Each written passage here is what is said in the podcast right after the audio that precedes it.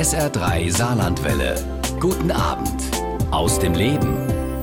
Heute mit dem waschechten und überzeugten Nordsaarländer Frank P. Meyer aus Brimstal. Der Schriftsteller ist kürzlich für seinen Roman Vom Ende der Bundeskegelbahn mit dem Grimmelshausen-Preis für Literatur ausgezeichnet worden. Und ja, wir unterhalten uns heute über seine Romane, über seine Liebe zum Nordsaarland und über seinen Alltag als Halbtagsautor.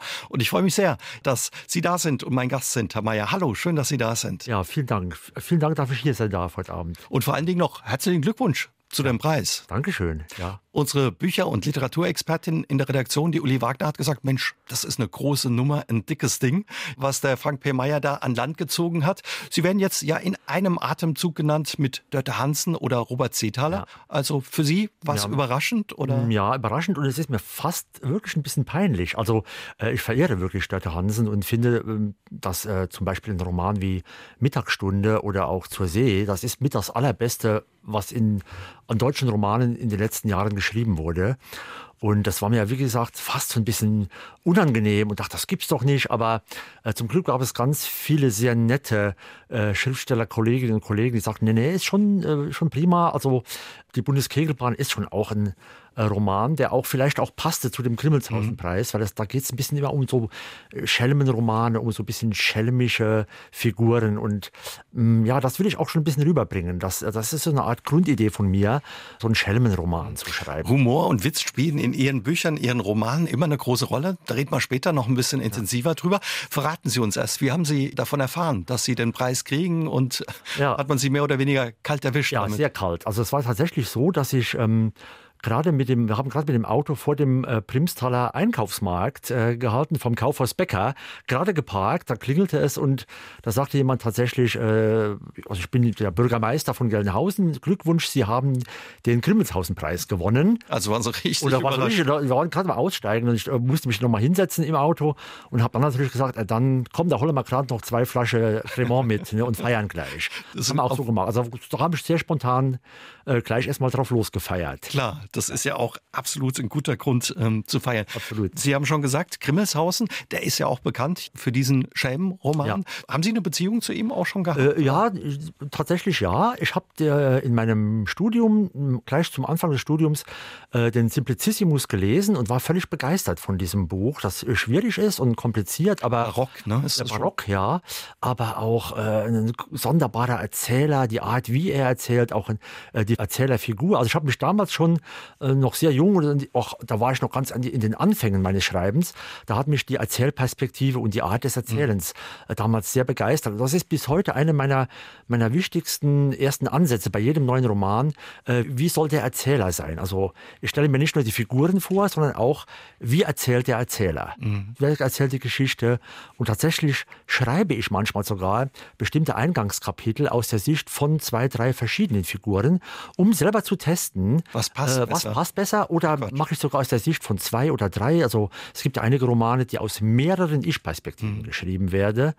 Und da verrate ich Ihnen gleich was. Also trauen Sie nie dem Ich-Erzähler. Nie. Vor allem nicht, wenn der Ich-Erzähler von Frank P. Meyer kommt. Also das ist, erlaube mir auch manchmal da einen Spaß und denke mir, na komm, lass mal den, den so und so erzählen.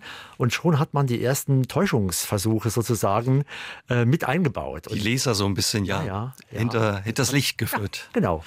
Preisverleihung war Anfang Oktober. Ja, 12. In, Oktober. In Gelnhausen, mhm, der genau. Geburtsstadt von ja. Grimmelshausen.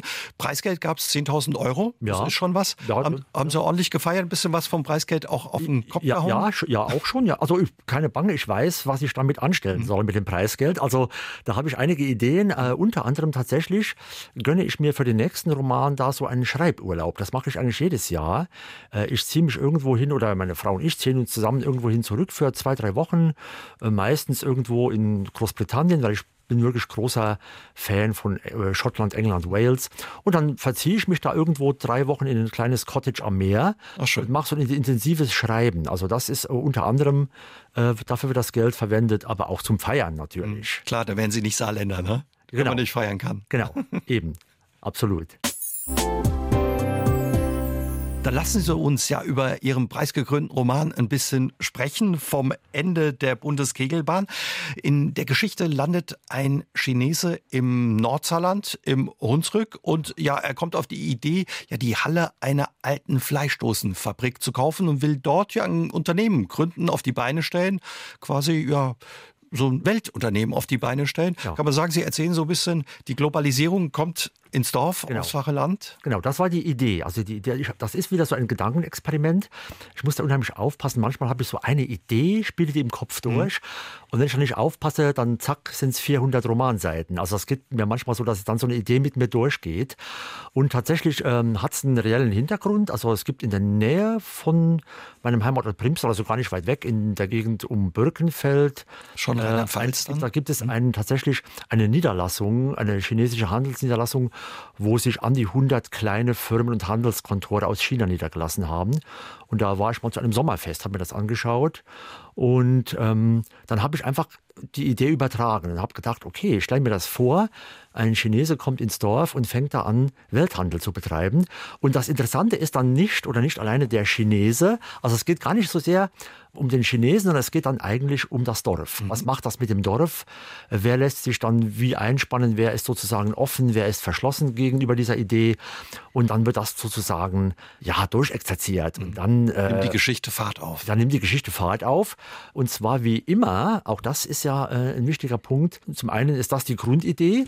Und dann wird immer auch irgendein Verbrechen eingebaut. Es gibt immer einen ungeklärten Todesfall. Es gibt immer einen ja, äh, ein, Sonder, ein sonderbares Ereignis, wo man nicht genau weiß, wer hat das getan und äh, wieso.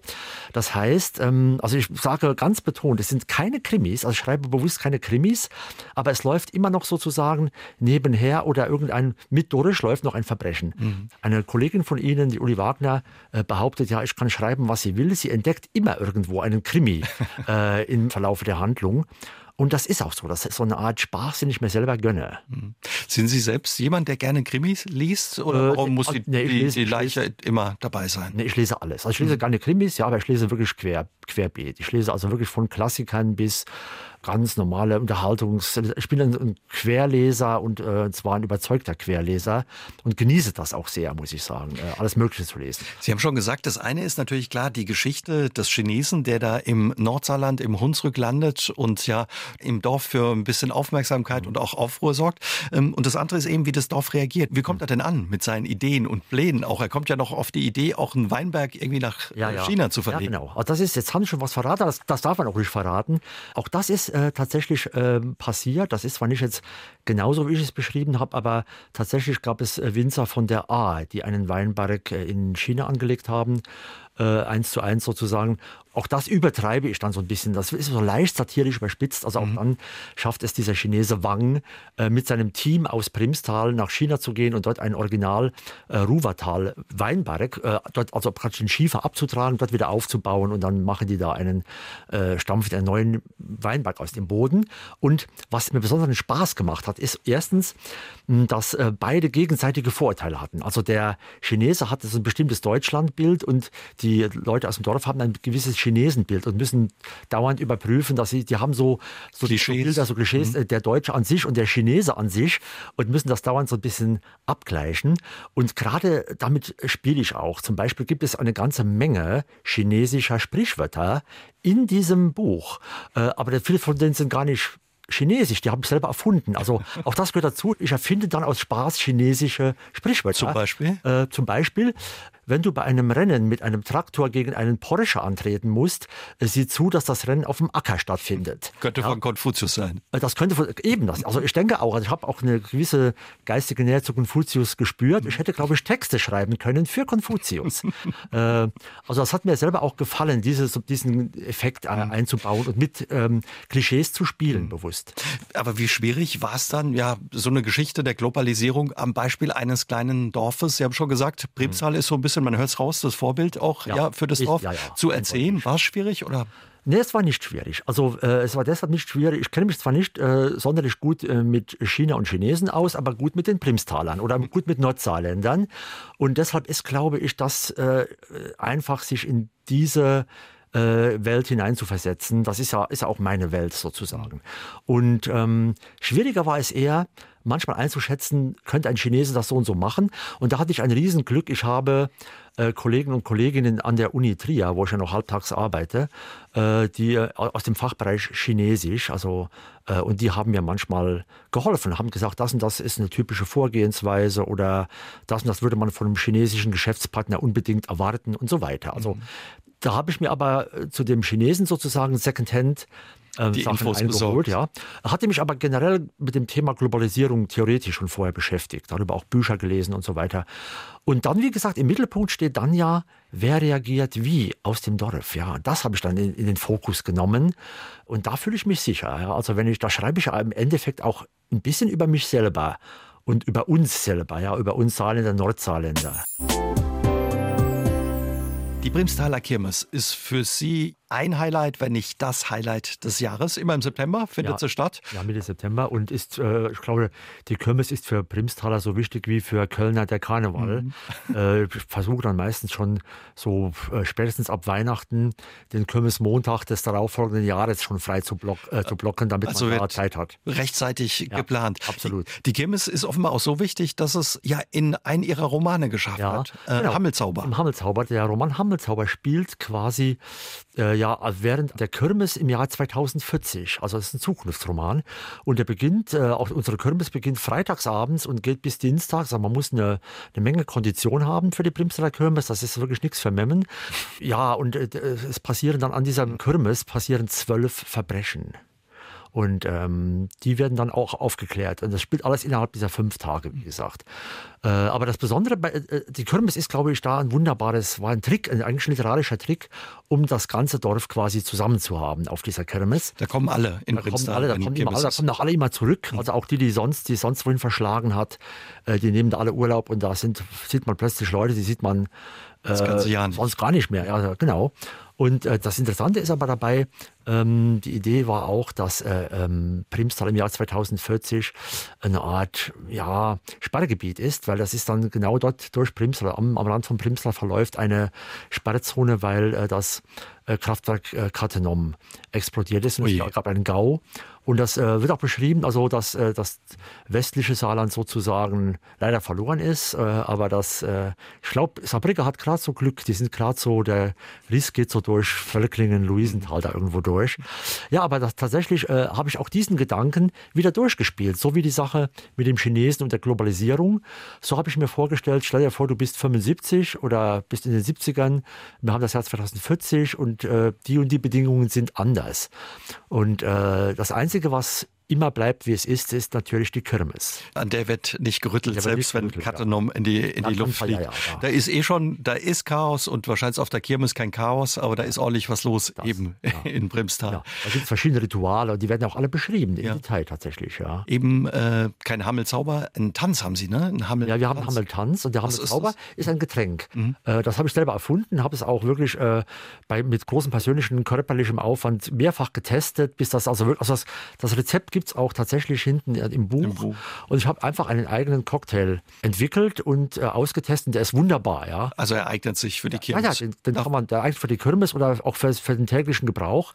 Äh, Na, Buch. was schmeckt da? Was ist alles äh, da, da ist äh, unter anderem äh, Holundersirup drin, aber auch äh, Rieslingwein und natürlich entweder Gin oder eben äh, Wacholderschnaps. Das sind so. Ja. Hätte sich vielleicht auch der Chinese als äh, Geschäftsidee ausdenken Ja, ja, das ist was Ähnliches macht er ja dann auch mhm. Tatsächlich. Und äh, was noch wichtig ist, äh, diesem Getränk werden auch noch äh, aphrodisierende Wirkungen äh, zugesprochen. Und tatsächlich werden auch natürlich bei dieser Kirmes einige ja, Partnerschaften fürs Leben geschlossen. Ja. Neuprimstaler ja. quasi genau. ja, ins ja. Leben gerufen. Ja. Das, das, Schöne, das Spannende ist ja, weil wir von Nordsaarland sprechen, da kommt, äh, um die Fälle aufzuklären, kommt eine Kommissarin aus dem Südsaarland, aus Saarbrücken.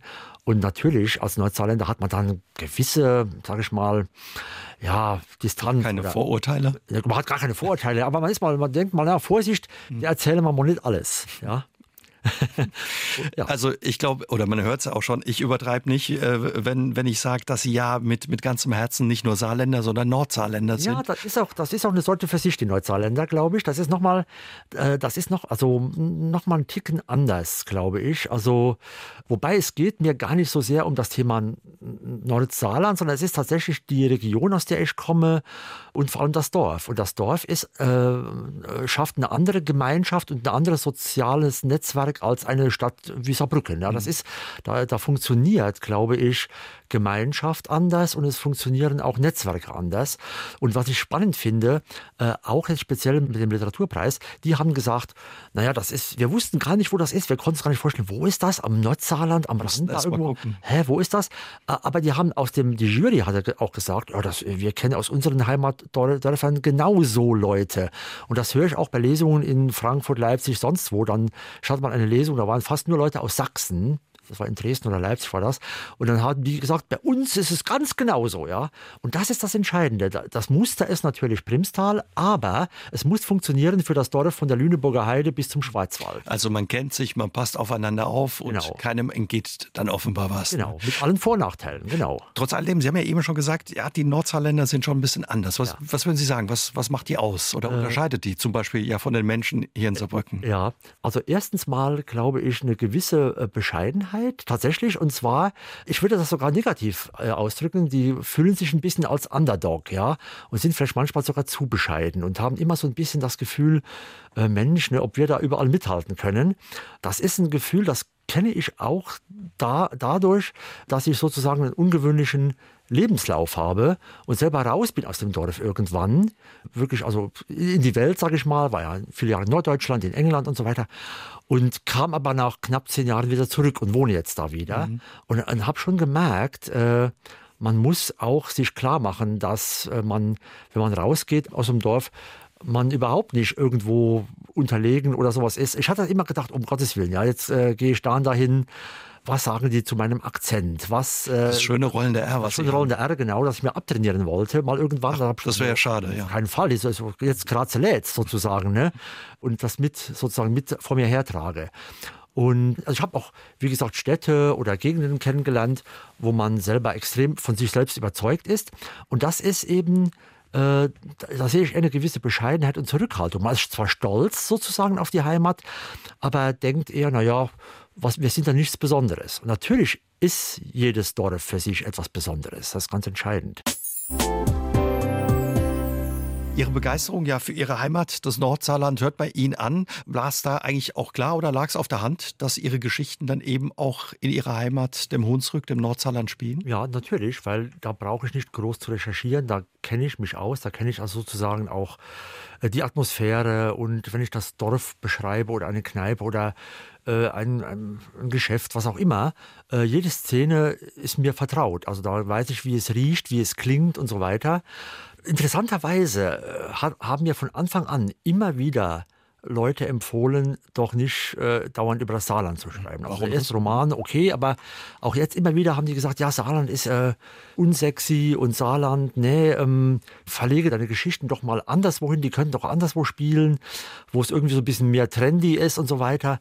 Und da, da habe ich auch wieder gedacht, nee, Kratzelätz. Ne? Also ich schreibe über... Jetzt ist äh, recht. Jetzt ist recht und das muss sein, ja. Äh, danke für die Übersetzung, genau. das ist tatsächlich so. Sehr überrascht war ich jetzt, als ich den Preis gekriegt habe. Auch ein äh, bisschen Genugtuung dabei? Das ja, ja, das war nicht, genug, nicht Genugtuung, sondern aus war, also meine erste Reaktion war, na, na also, mhm. äh, geht doch, äh, ich, ich kann weiter so machen. Und jetzt nach dem Preis sagen viele, ja prima, jetzt kannst du mal den nächsten Roman, ja, da kannst du mal... Äh, was weiß ich, die Leute geben mir jetzt gute Ratschläge und sagen, äh, jetzt schreib mal über was anderes, ja, äh, jetzt geh mal irgendwie zu einem ganz großen Verlag in, keine Ahnung, Berlin oder Hamburg. Und da sage ich, äh, nee, da, wieso? Das war doch, es hat doch gerade jetzt sich gezeigt, dass das Konzept richtig war, ja, im Saarland äh, zu leben, im Saarland zu veröffentlichen, zu publizieren und über das Saarland zu schreiben. Wobei ich ja nicht speziell über Saarland schreibe, aber alles im Saarland spielen lasse. Mhm. Und äh, ich kann jetzt schon mal so viel verraten, der nächste Roman wird Das wird man wieder erkennen sozusagen zwischen den Zeilen. Das wird wieder im Saarland spielen oder man wird auch in einigen Ortsnamen klar herausfinden. Aha, das ist wieder irgendein Dorf äh, irgendwo so in der Mitte zwischen Saarbrücken und Trier. Das wird man wieder, wieder merken. Und äh, das fand ich sehr sonderbar. Jetzt, es gab einen Preis, es wurde sozusagen gesagt, ja, das war gut. Äh, und jetzt sagen viele, jetzt, jetzt kannst du äh, was anders machen beim nächsten Buch. Und das werde ich ganz bewusst nicht machen. Ja. Und das bin froh, dass ich äh, weiterhin also über meine Heimat schreiben kann. Bin auch bei einem sehr guten Verlag, beim Conte Verlag hier im Saarland. Und das ist alles komplett ein saarländisches Produkt. Vom, äh, vom ersten Pinselstrich sozusagen, von der ersten Notiz ins Notizbuch bis zur Drucklegung, bis zum Drucken. Das ist alles äh, made im Saarland. Das ist Ihnen dann auch wichtig. Ja, finde ich schon. Mhm. Ja. Ja. Das spricht ja auch für Sie, dass Sie auch ja nach diesem großen Erfolg dem Saarland und Ihrem äh, Verlag äh, treu mhm. bleiben. Mhm. Hauptfiguren in ihren Romanen sind häufig Außenseiter. Ja. Gerade auch schon in ihrem ersten Roman war das so, ähm, der hieß mhm. Normal passiert da nichts. Ja. Was, was interessiert Sie ja so an Außenseitern? Ja, die Außenseiter, die ermöglichen einem natürlich einen etwas schrägen und ungewöhnlichen Blick auf die Gesellschaft. Die denken und handeln etwas anders als der Durchschnitt. Äh, und mich faszinieren Außenseiter auch äh, immer. Also ich finde das immer interessant, äh, wie Leute ihren eigenen Kopf haben, ihr eigenes Ding machen. Ähm, und wie gesagt, bei einem Roman ist das natürlich auch wieder sozusagen ein literarischer Kniff, weil man weiß, man lässt nicht den Durchschnitt sozusagen agieren, sondern die Leute, die so ein bisschen bis mittelmäßig stark neben dem Durchschnitt legen. Äh, und die machen das ja noch spannender. Ja. Und ich, aber die haben es wahrscheinlich nicht immer leicht in, genau. einem, in einem Dorf, oder? Ja, die haben es nicht immer leicht, aber die kommen bei mir immer irgendwie durch. Ja. Die haben immer irgendeine Bauernschleue oder, oder eben auch so eine authentische, sie sind so integer und sind so bei sich und bleiben so, wie sie sind und kommen dadurch irgendwie durch durchs Leben. Ja. Und das finde ich, diese Figuren faszinieren mich völlig. Es sind übrigens immer dieselben Figuren. Also in allen äh, Romanen und auch vorher schon in den beiden Kurzgeschichtenbänden, äh, Erzählbänden, das sind immer dieselben Personen. Also es gibt immer einen Peter Becker, einen Christian, die kommen immer wieder vor, aber als Hauptnebenfigur. Die sind immer alle da. Und die Vorbilder für diese Figuren, könnte man die ja zum Beispiel, sagen wir mal, in, in Brimstal auch in der Kneipe treffen? Sie haben das Glück, Na, da gibt es noch eine Kneipe, ja, sogar zwei. Ne? Da gibt es zwei Kneipen, äh, der Löwenhof und äh, Gasthaus Zickels. Und da bin ich, in beiden bin ich sehr gerne. Zickels ist sozusagen meine Stammkneipe, das ist um die Ecke. Ähm, ja, natürlich lässt man sich da inspirieren. Also ich gehe äh, einmal in die Kneipe und habe so zwei Sprüche, die ich dringend nachher irgendwo verwenden kann. Ja, das ist natürlich klasse. Aber sie werden niemals irgendeine Hauptfigur eins zu eins wiedererkennen. Das mache ich ganz bewusst nicht. Ich erzähle keine Familiengeschichten aus dem Dorf oder stelle keine äh, identifizierbaren Personen eins zu eins wieder. Manchmal bastle ich mir Personen und denke mir, boah, die Art, wie der spricht oder äh, aber dessen Aussehen und äh, dessen äh, Art, ja, mit Leuten umzugehen. Da, da, mische ich manchmal aus fünf oder sechs oder sieben Figuren eine Figur zusammen. Die sie vielleicht in der Kneipe getroffen haben, hat ja, sich ja. noch keiner erkannt aus nee, nee, nee. in ihren Büchern. Was sie doch, wer sich erkennt, sind Nebenfiguren. Also Leute, also bei Kurzauftritten, da gönne ich mir es oft und nehme eins zu eins ganz klar identifizierbare Personen und dachte mir, oh je, oh ob das gut geht. Mhm. Und was Aber es sie? geht gut. Mittlerweile habe ich das schon mindestens 20 Mal erlebt, dass mich jemand angehauen hat und sagt, sag mal, kann ich mich mal ins nächste Buch schreiben? Ja, und dann kriegen manche so einen, einen Einsatz, also die sprechen dann einen Satz oder so. Das mache ich als Gag oder mache ich auch gerne, mhm. Nebenfiguren so mit einzubauen. Die Hauptfiguren sind wirklich erfunden, die sind vom Reißbrett, würde ich sagen. Also die entwerfe ich auf großen Plakaten und äh, äh, erstmal wirklich an der Wand sozusagen mhm. und bastel mir über Wochen und Monate, bastel ich mir sozusagen Figuren und erfinde Geschichten, die gar nicht, die es überhaupt gar nicht gibt. Also mit so richtigen Eigenschaften. Ja, ja, ja natürlich. zugeordnet. Ja, ja, ja. Mhm. Ja, die wachsen dann so mit Eigenschaften und so weiter, ja. Die Dorfkneipe, äh, ja, ja, die spielt auch in Ihren Büchern immer eine mhm. große Rolle. Sie haben schon gesagt, wenn Sie ab und zu mal ja in Ihrer Stammkneipe einen trinken gehen, bringen Sie noch eine ja. Idee mit. Ah. Überhaupt wichtig, ne, für, ja. fürs Dorfleben. Ist sehr wichtig und äh, vor allen Dingen ähm, ja, gibt es da auch eine, ich sag, benutze das Wort ganz bewusst, eine Meinungsvielfalt, ja. Manchmal auch natürlich, also man, ich, ich komme immer wieder über irgendwas ins Gespräch, also man geht da hin und weiß ja gar nicht, wen trifft man, ja. Dann sitzt man vielleicht am Tisch oder am Tresen und unterhält sich mit jemand, den man schon auch ein Jahr nicht mehr gesehen hat, aber kennt und dann kommt man ins Gespräch und dann äh, von persönlichen bis äh, politischen Themen hat man, kriegt man eine große Meinungsvielfalt und ich bin immer wieder, ich sehe das sehr positiv, bin immer wieder überrascht, was man alles erfährt und erzählt bekommt, eben nicht nur Dorfklatsch, sondern auch allgemeine Dinge. Ähm, eine eigene Art, äh, eine ja. eigene Art, sich auseinanderzusetzen, genau. dann auch in der Kneipe mit ja, Themen oder? Ja, ja. Und dass man dabei noch zwei, drei Bier trinken kann, ist ja auch kein Nachteil dann, ja, sondern das macht ja auch Spaß dann. Und danach ist man auch nicht beleidigt, wenn man. Nein, nein, nee, genau, das ist der Punkt dabei. Das heißt, ähm, ich finde, das ist ein geschützter Raum. Eine gute Kneipe ist ein geschützter Raum. Da redet man bei zwei, drei Bier äh, mal Tacheles oder unterhält sich und sagt mal eine bestimmte Meinung. Und das ist eben nicht gleichzusetzen mit dem berühmten äh, Stammtisch, sondern es gibt manchmal einfach immer wieder überraschende äh, spannende Meinungen, die man erfährt äh, oder auch Geschichten, die man erfährt. Ja, aber wie gesagt, Geschichten gebe ich niemals eins zu eins weiter. Das vermeide ich bewusst. Wo kommt eigentlich das P in Ihrem Namen her? äh, das, ich habe tatsächlich noch einen zweiten Vornamen. Den verrate ich jetzt erstmal nicht, sondern sage erstmal, wie das dazu kommt. Weil äh, als ich meinen allerersten Roman eingereicht habe beim Conte Verlag, mhm. ich erinnere mich noch ganz gut daran, standen die beiden äh, Verleger äh, damals, der Stefan Würz und der Roland Buhles vor mir und sagten, oh, super Roman, den nehmen wir, aber den willst du doch nicht mit dem Namen veröffentlichen. Ja, also die haben gedacht, Frank Meyer, das geht doch gar nicht, mit dem Namen Schriftsteller zu sein. Und das ist, aber ich finde, ich, also, ich fühle mich wie Frank Meyer. Der Name passt zu mir, finde ich. Äh, der hat so ein gewisses bodenständiges, durchschnittsmäßiges. Und habe gesagt, ich will Frank Meyer weiter heißen. Und dann haben die gesagt, naja, äh, hast nicht noch wenigstens einen Zweitnamen? Und dann habe ich den verraten, haben sie gemeint, der ist ja genauso langweilig wie der erste. Und dann haben die die Idee gehabt, mich Frank P, das, also der zweite Name nur mit P. Punkt abzukürzen.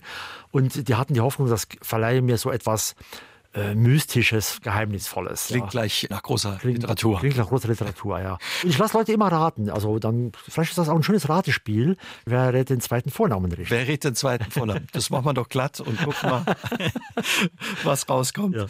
Trotz alledem, ähm, Sie sind bei dem Frank Meyer geblieben, beziehungsweise ja, genau. bei dem Frank P. Meyer. Sie haben vorhin erzählt, Sie sind in Hermeskeil geboren, beziehungsweise ja. Sie waren eine Zeit lang weg aus dem Saarland. Sie haben in Trier studiert, genau. dann eine Zeit lang in Oxford, haben ja. auch ähm, im Norden gelebt, ja. an der Uni Hildesheim gearbeitet mhm. und ihre Doktorarbeit geschrieben, sind aber nach einer gewissen Zeit wieder zurückgekommen ins Saarland. Warum? Das war, das war, eigentlich, das war ein Zufall. Das war nicht geplant. Also ich wollte irgendwann mal auch mit 19 mal weg. Ja, und äh, war, hat, hat mir auch gut getan. Ich wollte also nicht während des Studiums zu Hause wohnen bleiben unbedingt, sondern wollte auch das Studentenleben so mit genießen und dann haben sich eben die Jobs ergeben und das Stipendium in England und so weiter.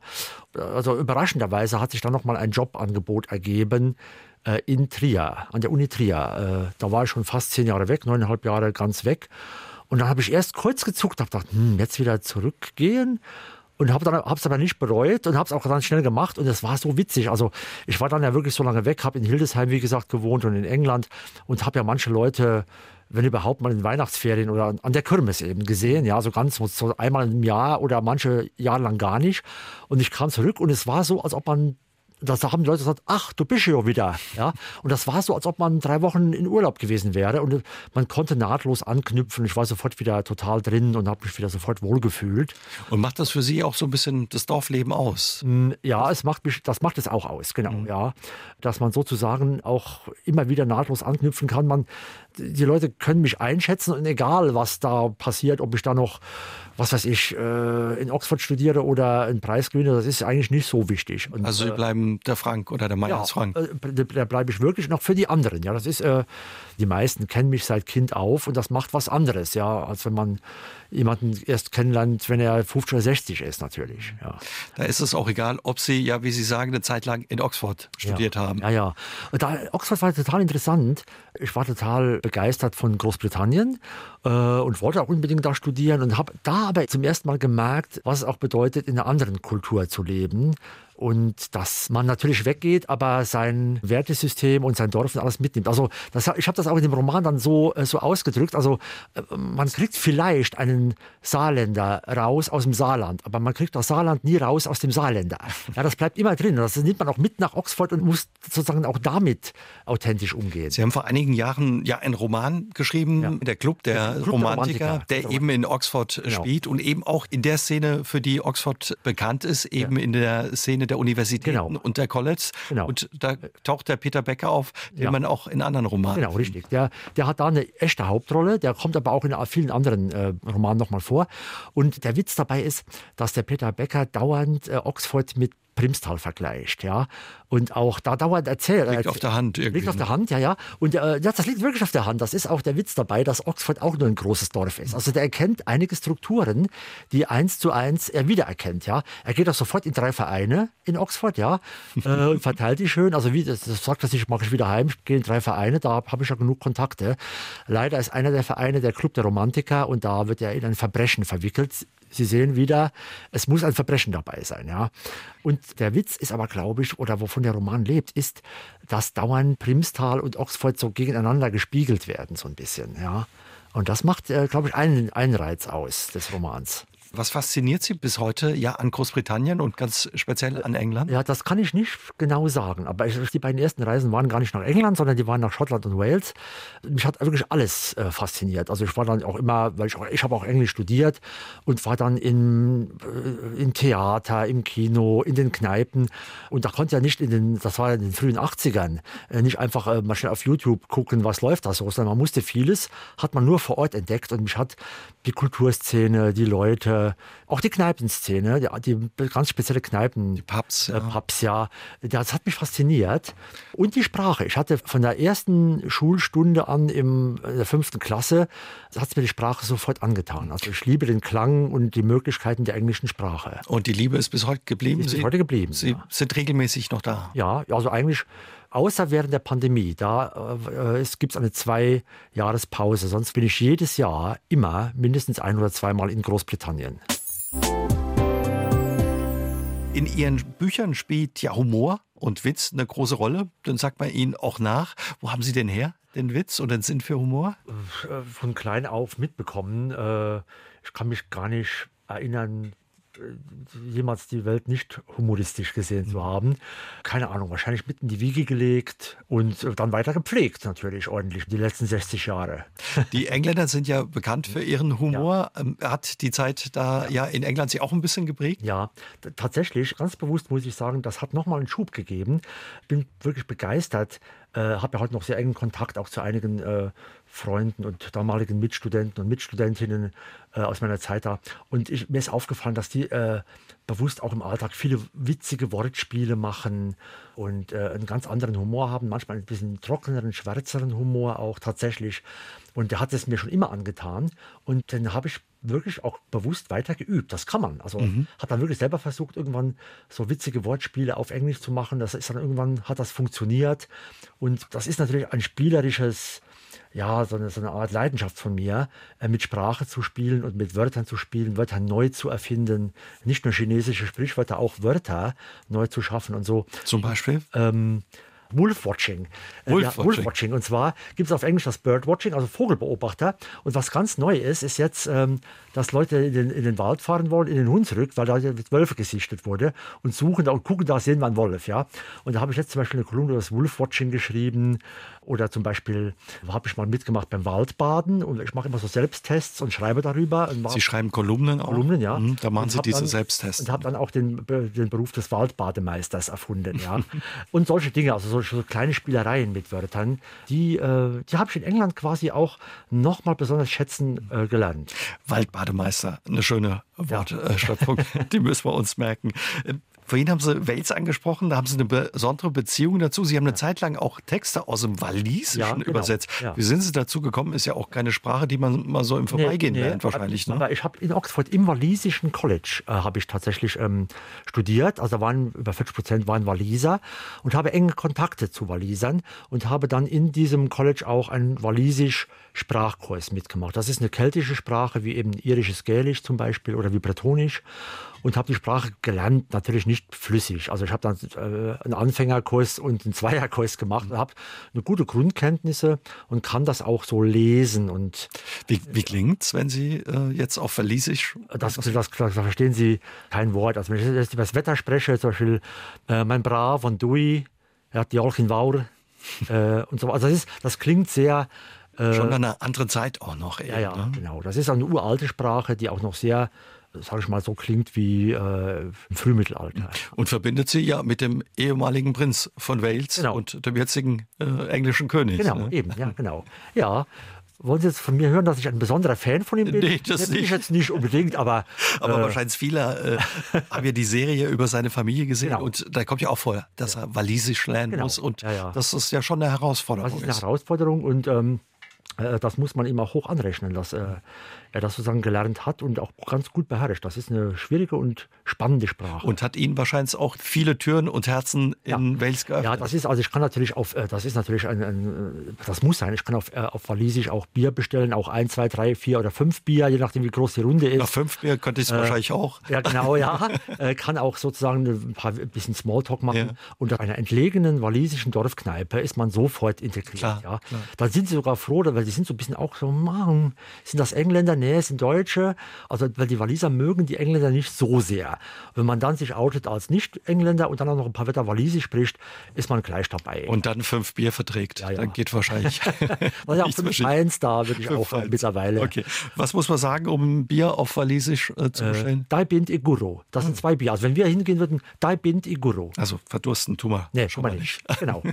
Aber Sie haben auch äh, Niederländisch studiert. Wie ja. kommt das jetzt? Äh, das war, ich bin wirklich auch so ein Sprachenfreak und habe ja als Hauptfächer Englisch und Deutsch studiert. Und ähm, das können Sie sagen, Deutsch war fast auch eine Fremdsprache mit dem Primsterer Dialekt äh, im Gepäck. Würde ich nicht sagen. Tatsächlich ist es so, dass mich einfach das wirklich sprachwissenschaftlich völlig fasziniert hat, weil das eine Sprache ist, die dazwischen, also eine westgermanische Sprache, die zwischen dem Deutschen und dem Englischen liegt und ich das einfach auch genau kennenlernen mhm. wollte und hatte den schönen Nebeneffekt, dass man auch äh, oft, also auch schon in der Studienzeit, haben wir auch Wochenende dann mit ein paar Studenten aus dem Fach Niederländisch in zum Beispiel Den Haag oder in Amsterdam verbracht. Nein, nicht, nee, bitte, dieses, dieses Lächeln klingt jetzt oder sieht aus, als ob Sie denken, ja, ja, Sie wissen schon, was wir da gemacht haben. Nee, wir sind da hauptsächlich hingefahren wegen Blues- und Rockkonzerten, ja, also und äh, nicht um sozusagen äh, bestimmte. Ich, hab, ich bin also nicht Raucher, von daher. Äh, Deswegen nicht. Blieben wir, da, blieben wir da beim Pilz und bei der Bluesmusik. Und Amsterdam ist ja bekannt auch ja für seine Musikkneipen und ja, ja. eben auch die Musik, die Live-Musik, die ja. man erleben kann.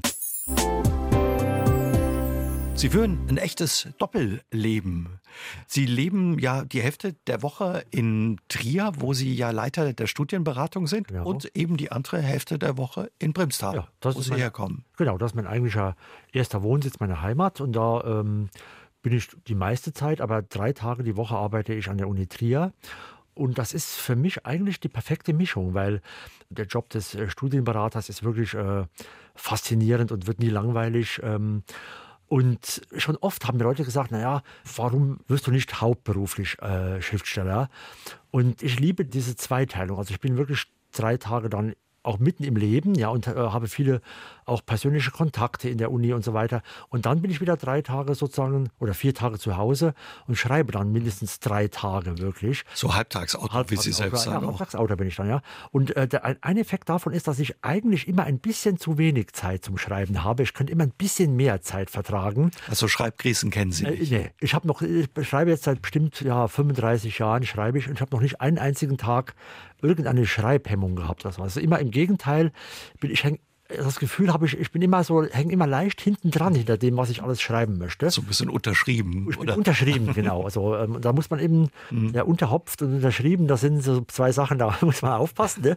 Nee, ganz ehrlich, ich habe mir das ein paar Mal überlegt, ob ich mehr schreiben sollte, aber ich habe dann eigentlich beim Schreiben fast immer nur goldene Stunden. Also nicht, dass da immer was Tolles rauskommt, aber ich habe, das Schreiben macht immer Spaß, ja. Mhm. Also ich sitze immer da und kann von zufrieden bis berauscht quasi schreiben. Also ich bin immer, das Schreiben ist immer ein Positivgefühl, mhm. ausnahmslos. Ja. Wenn Sie das auch äh, sagen können. Wie entstehen dann Ihre Geschichten? Fangen Sie immer mit dem ersten Satz an oder nee, vielleicht auch nee, mal ganz hinten? Nee. Also weder, weder erster Satz noch Titel. Ich bin also ein richtiger ganz akribischer Planer und es ist wirklich so, äh, ich schreibe den Schluss zuerst immer. Also der Schluss muss stehen. Ja? Mhm. Also ich habe bei den meisten Romanen, auch bei einigen Erzählungen sogar, immer erst den Schluss geschrieben, damit ich weiß, wie baue ich den Spannungsbogen auf. Wo will ich hin? Wo will ich hin? Also und Schluss heißt dann das ganze Kapitel, die letzten äh, Sätze? Oder? Ja, das schreibe ich. Das äh, wird nicht bis ins Detail ausformuliert, aber ich schreibe schon hin, wie geht das aus, ja?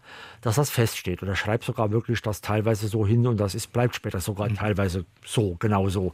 Und was ich dann als nächstes mache, wenn ich weiß, okay, da will ich hin, dann mache ich die zwei, drei wichtigen Kapitel, wo die Handlung kippt. Das heißt, manchmal steht von dem Buch fest, das letzte Kapitel, Kapitel 8, 12 und 18 oder sowas, ja. Und dann schreibe ich die Lücken zu. Also ich schreibe nicht chronologisch von vorn nach hinten. Ja, ungewöhnlich, oder? Ja, das ist ungewöhnlich. Äh, ich habe, das habe ich mir selber so angewöhnt und dann haben später, später mir Leute gesagt, spinnst du? Äh, wie kannst du das? Also auch Autoren, Kolleginnen und Kollegen.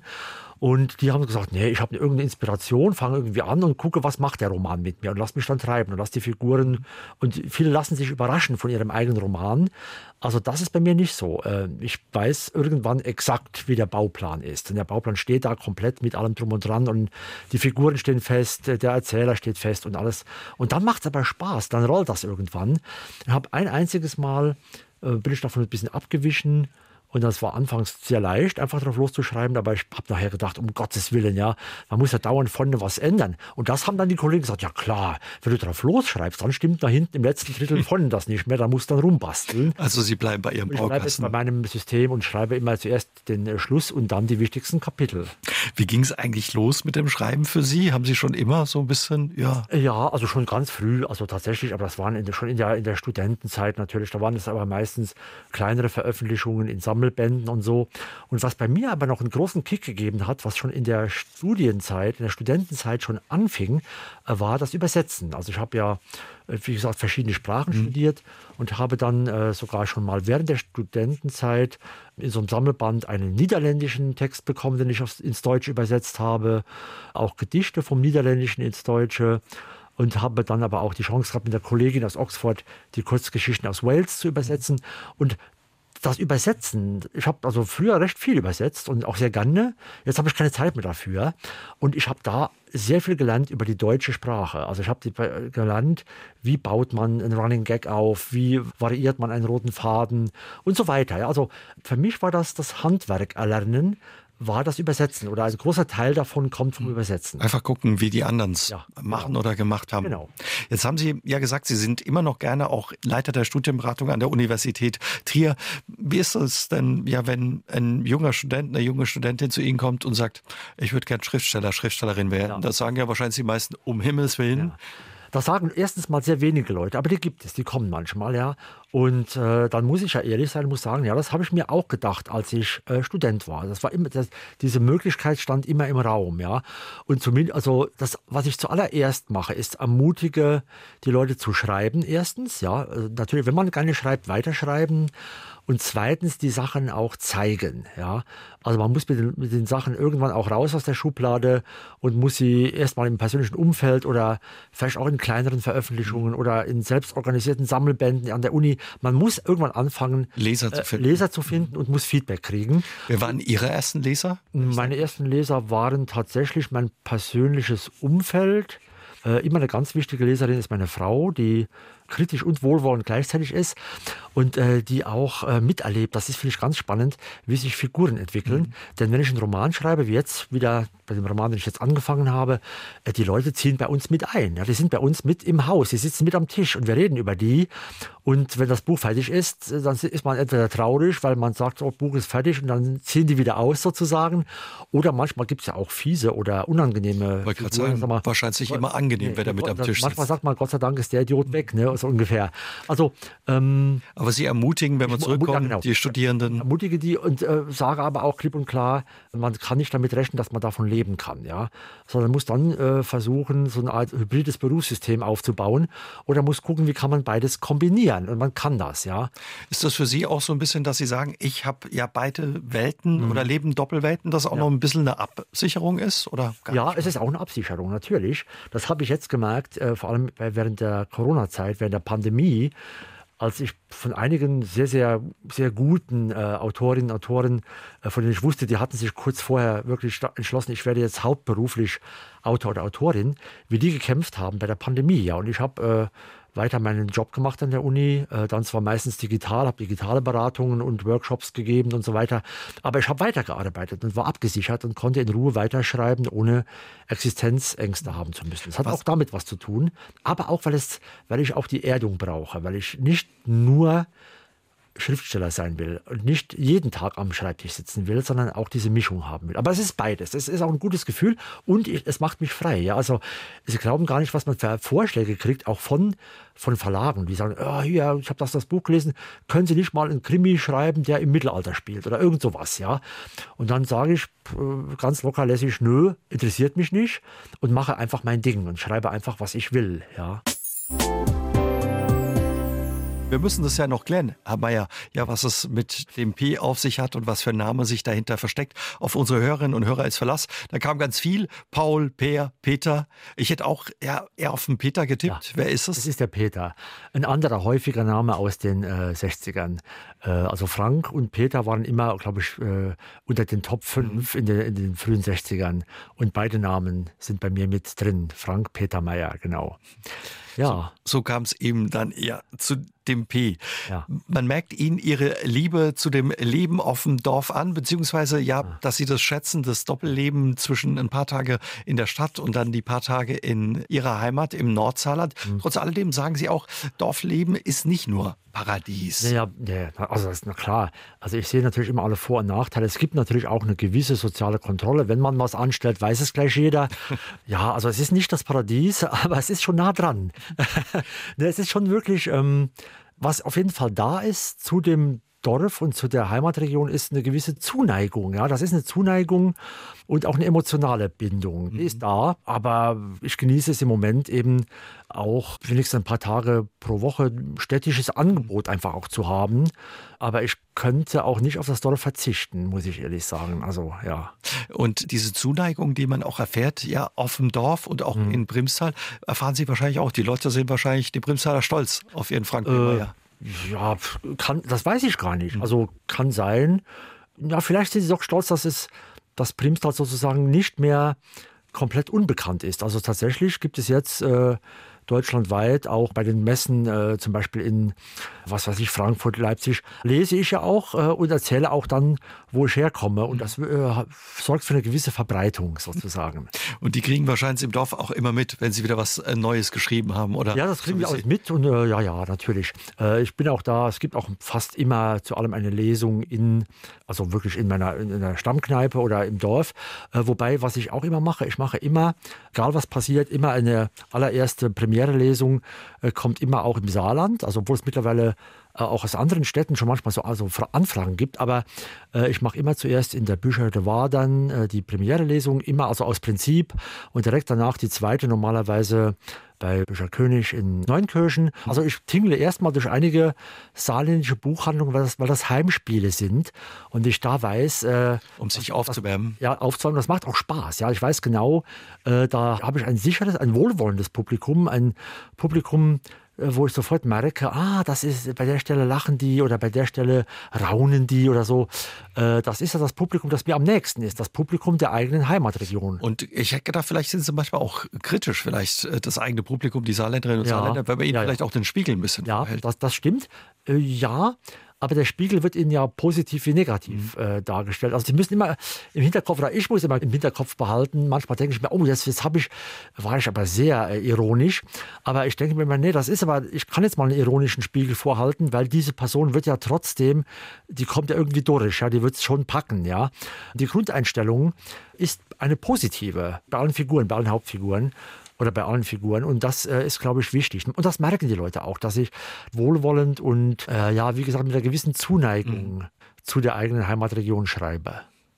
Sie waren eine Zeit lang auch ja, Stadtschreiber ja. von Trier. Mhm. Und in der Zeit haben Sie Kolumnen geschrieben, aber ja. auch sonst schreiben Sie Kolumnen, haben vorhin schon gesagt, machen gerne Selbstversuche dafür. Auch. Ja, genau. Was ist da alles dabei? Ja, also äh, ich muss dazu sagen, ich habe bis dahin keine Kolumnen geschrieben, äh, sondern ich habe als Stadtschreiber einfach gesagt, komm, ich mache mal besonderen Service. Ich schreibe einmal pro Woche eine Kolumne, was ich in Trier so erlebe. Da hat jeder gesagt, das gibt, das kannst du vergessen. Du kannst nicht, äh, keine Ahnung, 26 Wochen lang ein halbes Jahr lang jede Woche eine Kolumne schreiben als Stadtschreiber und da passiert doch nichts und es war, es passierte immer was. Also ich hatte immer am Ende der Woche die Auswahl, worüber was von den fünf Sachen, die mir widerfahren sind, nehme ich jetzt.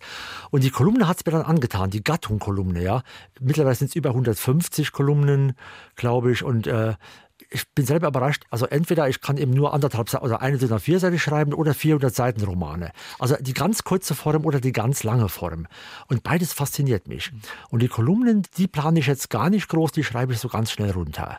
Und Ihr neues Buch, da sind auch Kolumnen von genau. Ihnen erschienen. Okay, Boomer, wahrscheinlich ja. auch über Ihre Generation, über, die Boomer-Generation. Ja, über, über Leute, die Peter oder Frank oder sowas heißen, genau.